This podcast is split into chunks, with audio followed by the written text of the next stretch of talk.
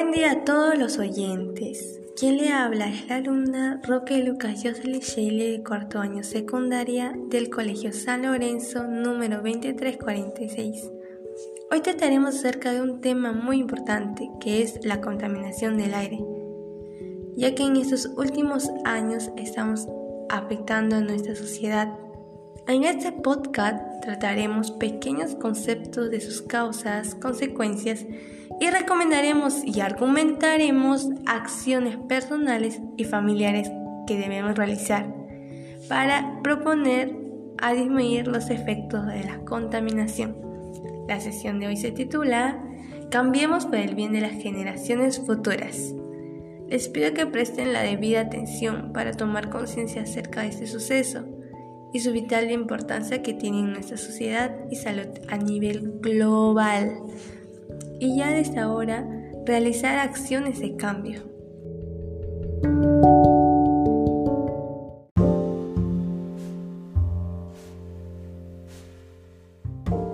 Se tiene entendido que la contaminación del aire es uno de los problemas que más aquejan a nuestra sociedad en estos últimos años.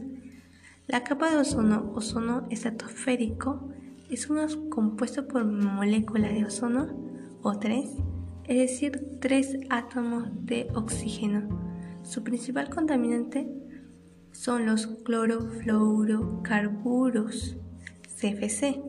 Afectan al llegar a la atmósfera, se rompen por medio de algunas reacciones y producen monóxido de cloro, el cual reacciona con el ozono o 3 quitándole un átomo de oxígeno y convirtiéndolo en una molécula de ozono o 2, con la cual no sirve para que realice su función, que es que, que no ingrese el 90% de la radiación solar UV a la atmósfera. La radiación ultravioleta es una banda de radiación solar de color violeta y se divide en tres bandas.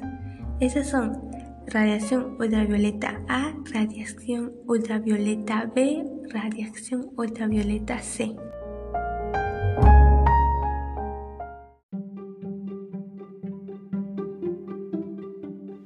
Y poco a poco a través del tiempo la capa de ozono se ve disminuida y debilitada debido a la reacción de los contaminantes de origen humano. Ante este momento de peligro, que la humanidad atraviesa, debemos tomar medidas de disminuir estos altos niveles de contaminación y trabajar juntos por un mejor ambiente para respirar saludable.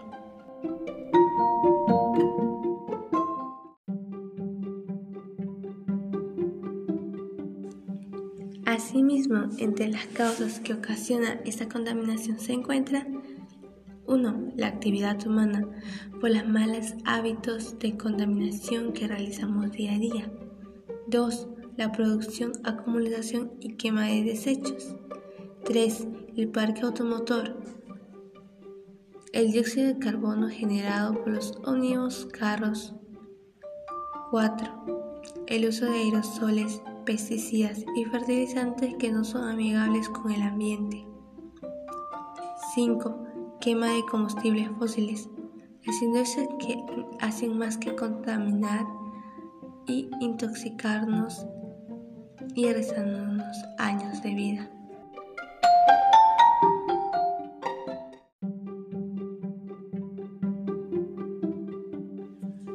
Consecuencias de la contaminación del aire son el efecto invernadero, producción de lluvias ácidas, daño en la capa de ozono, disminución y deterioro del agua potable, también en la salud como enfermedades respiratorias, enfermedades en la piel, trastornos oculares, etc.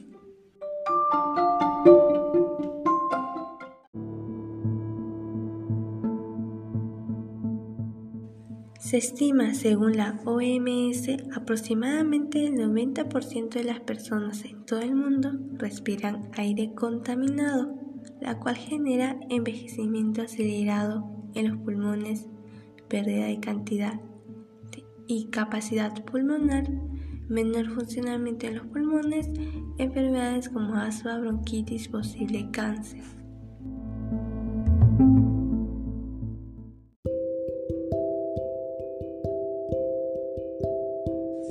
Para todo esto podemos frenarlo, depende de nosotros mismos. Entre acciones para mitigarlo tenemos, en vez de usar autos o ómnibus, podemos en práctica el uso de la bicicleta.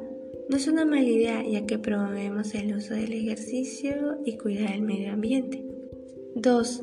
Tener un ambiente limpio, disminuir la cantidad de residuos sólidos que producimos en casa. 3. Evitar el uso de pesticidas o aerosoles y pedir a, los agricultores usar productos amigables como el ambiente, así evitamos contaminar el medio ambiente. 4. Reclamarles a las industrias que eviten la quema de químicos fósiles. 5. Crear campañas donde donamos bolsas de tela para reutilizar y así evitar el uso en exceso de plásticos. Realizar campañas de concientización.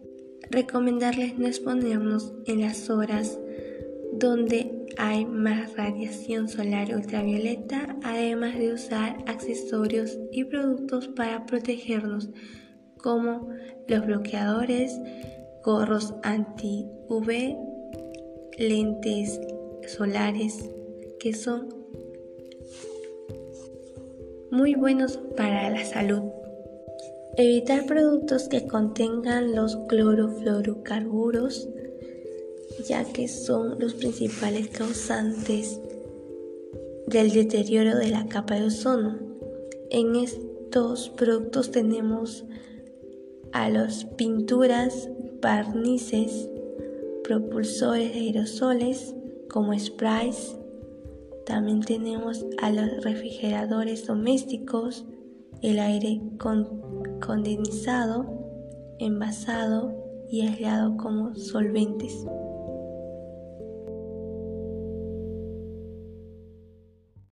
Con todo lo mencionado, estoy segura que tú reflexionarás con lo que haces en nuestra casa principal, que es nuestro planeta, ya que con él no hay dos y cuidarlo es lo principal, ya que sin él no hay vida.